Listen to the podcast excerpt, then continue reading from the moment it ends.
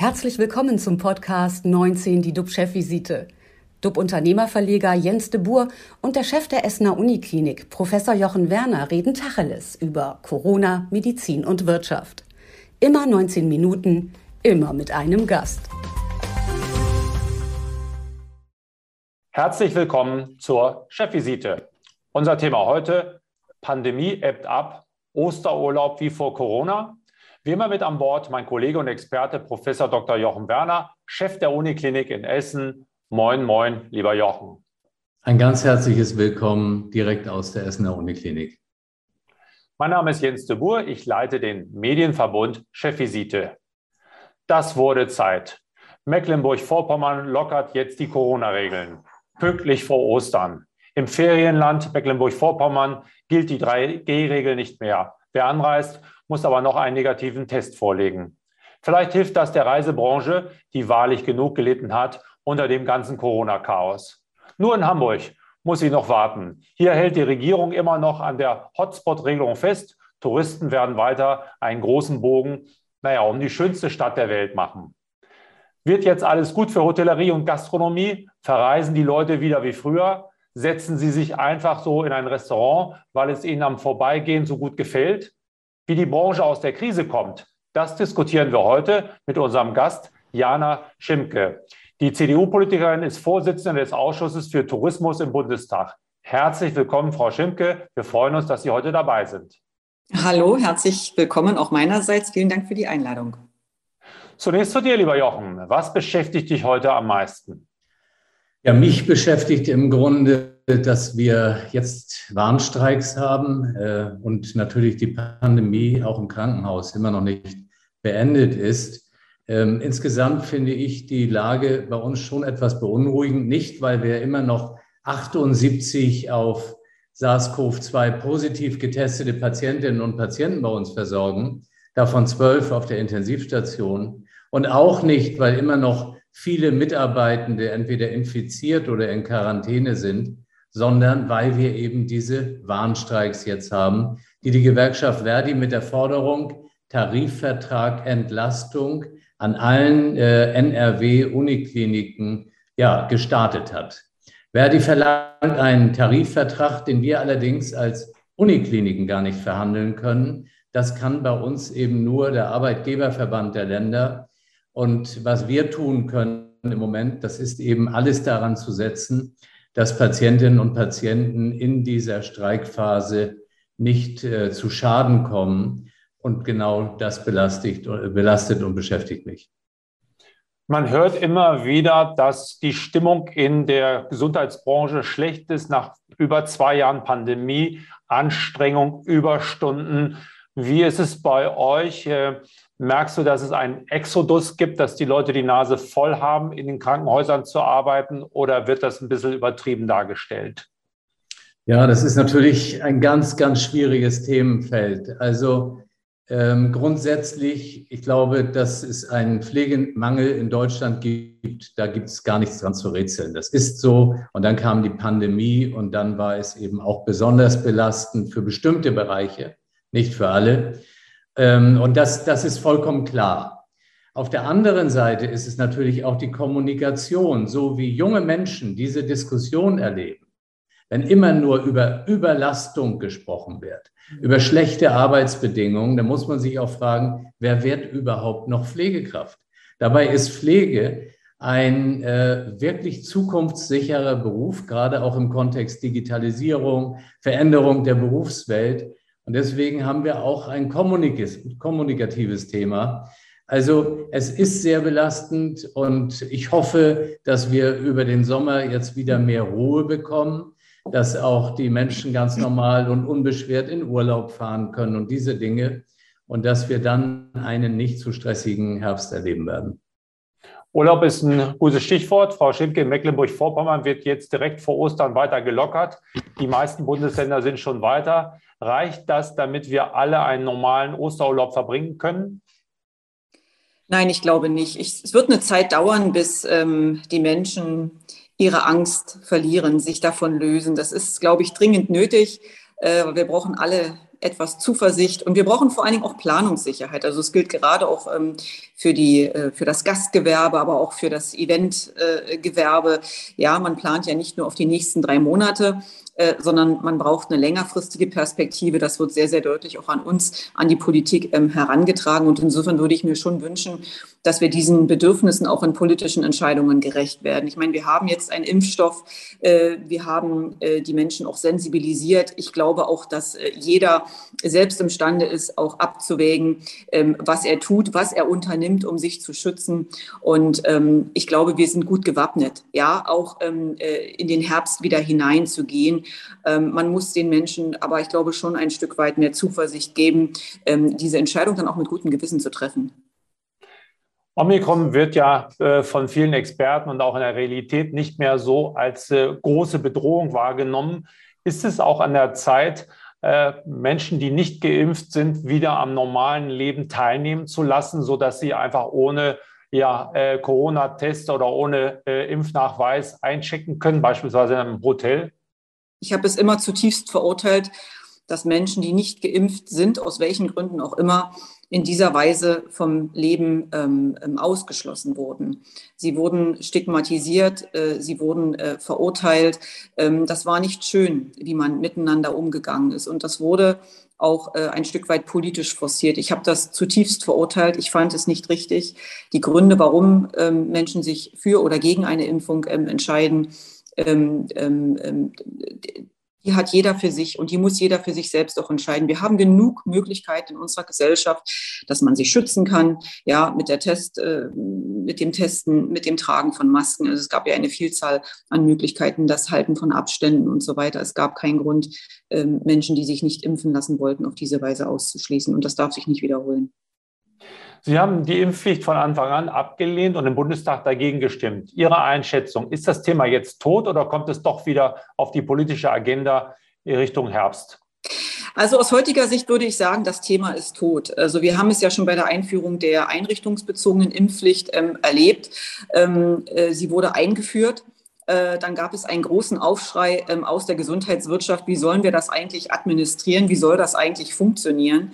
Äh, dann hat man sich Ausführungsbestimmungen einfallen lassen, die am Ende dazu führen, dass der Landrat, die Landrätin selbst die Entscheidung äh, treffen darf, ob jemand ein Betretungsverbot äh, bekommt ähm, oder nicht. Ich glaube, es wird nicht dazu kommen. Es wird niemand, also kein, kein, kein Landrat, keine Landrätin, keine Gesundheitsbehörde wird diese Verantwortung tragen, den Pflegenotstand in Deutschland weiter zu verschärfen. Und spätestens mit dieser Erkenntnis war für mich klar, dass eine Impfpflicht in Deutschland, wo auch immer einrichtungsbezogen oder allgemein eigentlich erledigt ist. Gleichwohl, Karl Lauterbach hat dieses äh, Vorhaben weiterhin massiv äh, verfolgt und hat dafür auch eine erhebliche Klatsche zu Recht erlebt. Und ähm, ähm, ich würde sagen, im Moment ist das tatsächlich auch ähm, erledigt und ich werde alles dafür tun, dass wir diese Diskussion nicht erneut führen. Ähm, Stichwort Politik, Entscheidungen. Glauben Sie, dass die Politik, Politik, da immer glücklich agiert hat? Weil zurzeit weiß eigentlich keiner so richtig, wie er dran ist, was jetzt gilt, in welchem Bundesland. Also wenn man mit dem Zug durch Deutschland fährt, irgendwo aussteigt, weiß man eigentlich, was man darf und nicht darf? Nee, das weiß keiner. Und insofern, ich meine, auf der einen Seite ist Föderalismus gut, weil Föderalismus hat uns in Zeiten der Pandemie hier und da ein Stückchen Freiheit gebracht, weil es Länder gab, die eben manche Regeln anders ausgelegt haben als andere Länder. Also es hatte in der Tat auch Vorteile gehabt, aber in der Tat, es hat auch sehr, sehr viel Verunsicherung und Verwirrung geschaffen. Keiner ähm, ähm, blickt mehr durch. Ähm, ich finde, das Entscheidende äh, bei solchen schwerwiegenden auch Grundrechtseingriffen, die stattgefunden haben, ob sie jetzt berechtigt waren oder nicht, ist immer, dass man sie gut begründet, dass man die Menschen in ihren Sorgen und Ängsten ernst nimmt, dass man sich auch äh, mit dem Für und Wider intensivst auseinandersetzt, dass man nicht nur in einem kleinen Kreis äh, von zwei Virologen sich zusammensetzt und Entscheidungen trifft, sondern dass man wirklich auch die Breite der wissenschaftlichen Meinungen in seine Entscheidung mit einbezieht. Das gibt einem dann das höchste Maß auch an Glaubwürdigkeit gegenüber der Bevölkerung. Man muss die Sorgen Sorgen und Ängste ernst nehmen, darauf auch eingehen. Äh, und das ist nicht erfolgt und das ist ein, das werfe ich in der Tat den Entscheidungsträgern bis heute vor und das äh, muss sich ändern. Wir müssen besser werden ähm, in der Frage, wie wir zu politischen Entscheidungen kommen äh, und wir müssen sie auch glaubhaft begründen können. Und wenn wir das nicht können, dann sind sie nicht gerechtfertigt. Wie erleben Sie in dieser Hinsicht unseren Bundesgesundheitsminister Karl Lauterbach? Ist er da glücklich unterwegs oder Wie sehen Sie das? Äh, klar, etwas kritischer von der CDU, aber mhm. äh, was äh, können Sie unseren Le äh, Zuschauern mitgeben? Also was Karl Lauterbach betrifft, ähm, haben mir eigentlich von Anfang an die Worte gefehlt, wie jemand äh, so vehement auf seiner Meinung beharren kann, obwohl draußen, wie wir hier umgangssprachlich sagen, der Baum brennt. Ja? Ähm, ähm, äh, Kritik an einen herangetragen wird, Zweifel an einen herangetragen werden und er sich immer mehr in, in, in seltsamen Begründungen ähm, verfängt und, und äh, die mitunter manchmal sogar zum Lachen anregen, aber im Grunde genommen sehr, sehr traurig sind. Also ich glaube, Karl Lauterbach ist sicherlich gut aufgehoben ähm, äh, bei Wissenschaftskongressen auf dem Podium, äh, aber nicht im Bundesgesundheitsministerium. Ministerium. Dort brauchen wir Menschen, die vor allen Dingen nah bei den Leuten in diesem Land stehen, die etwas vom Leben verstehen, die etwas von der Lebenswirklichkeit und auch von den Sorgen und Nöten der Menschen verstehen und das auch nachempfinden können. Und das kann ich bei ihm nicht feststellen. Ist es denn auch glücklich, in Talkshows Entscheidungen zu revidieren und das dann im Fernsehen kundzugeben? Nein, überhaupt nicht. Also auch das ist ein weiteres dramatisches Beispiel auch von politischen ähm, Fehleinschätzungen und, und, falschen Handlungen, äh, die am Ende auch das Amt als solches beschädigen. So geht man nicht vor, so agiert man nicht. Und ähm, ich, ähm, ich finde dafür manchmal in der Tat auch keine Worte.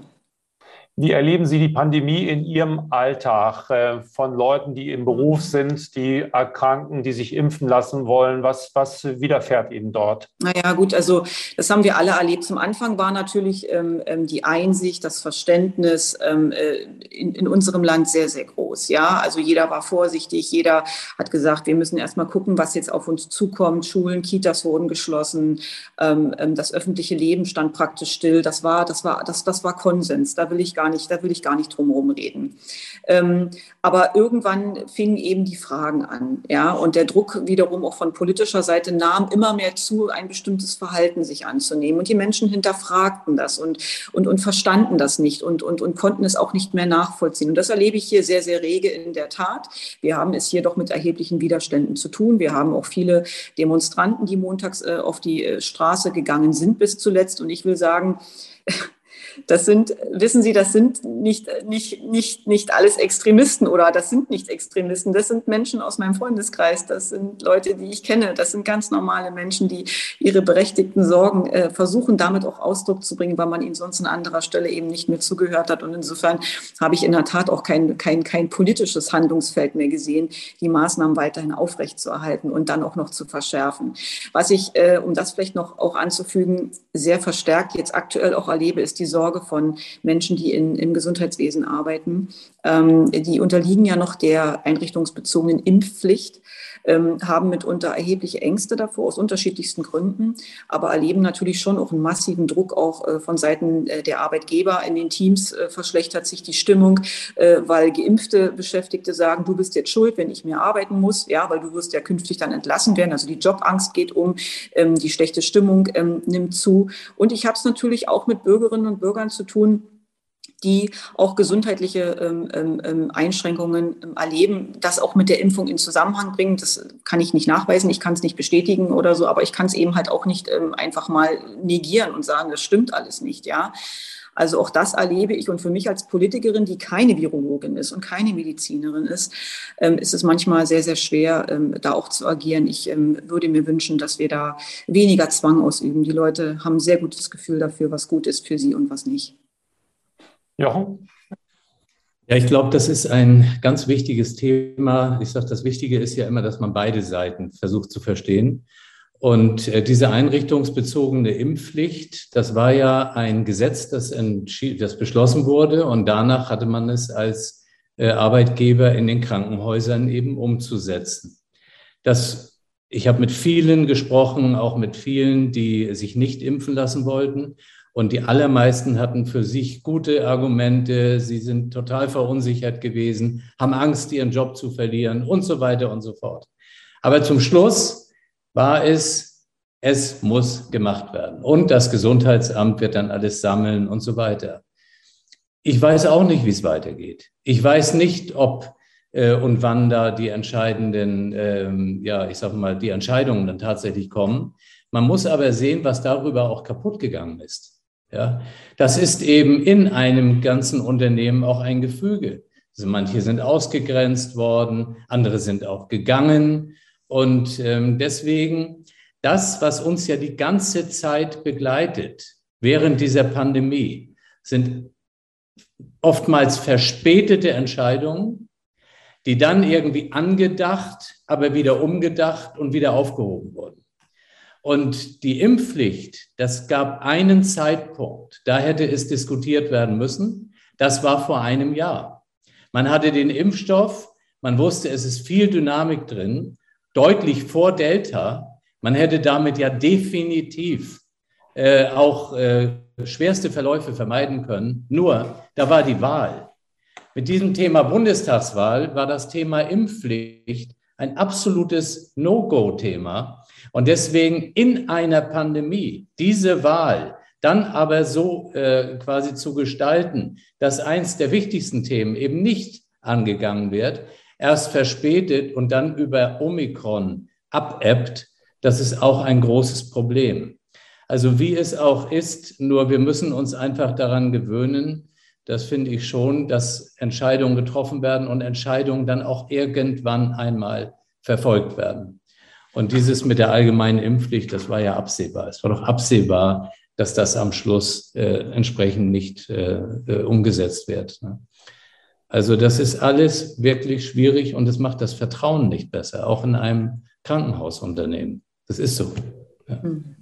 Frau Schimke, Sie sagten auch, die Seriosität und die Qualität der Entscheidungen aus der Politik, das, da ist Verbesserungsbedarf.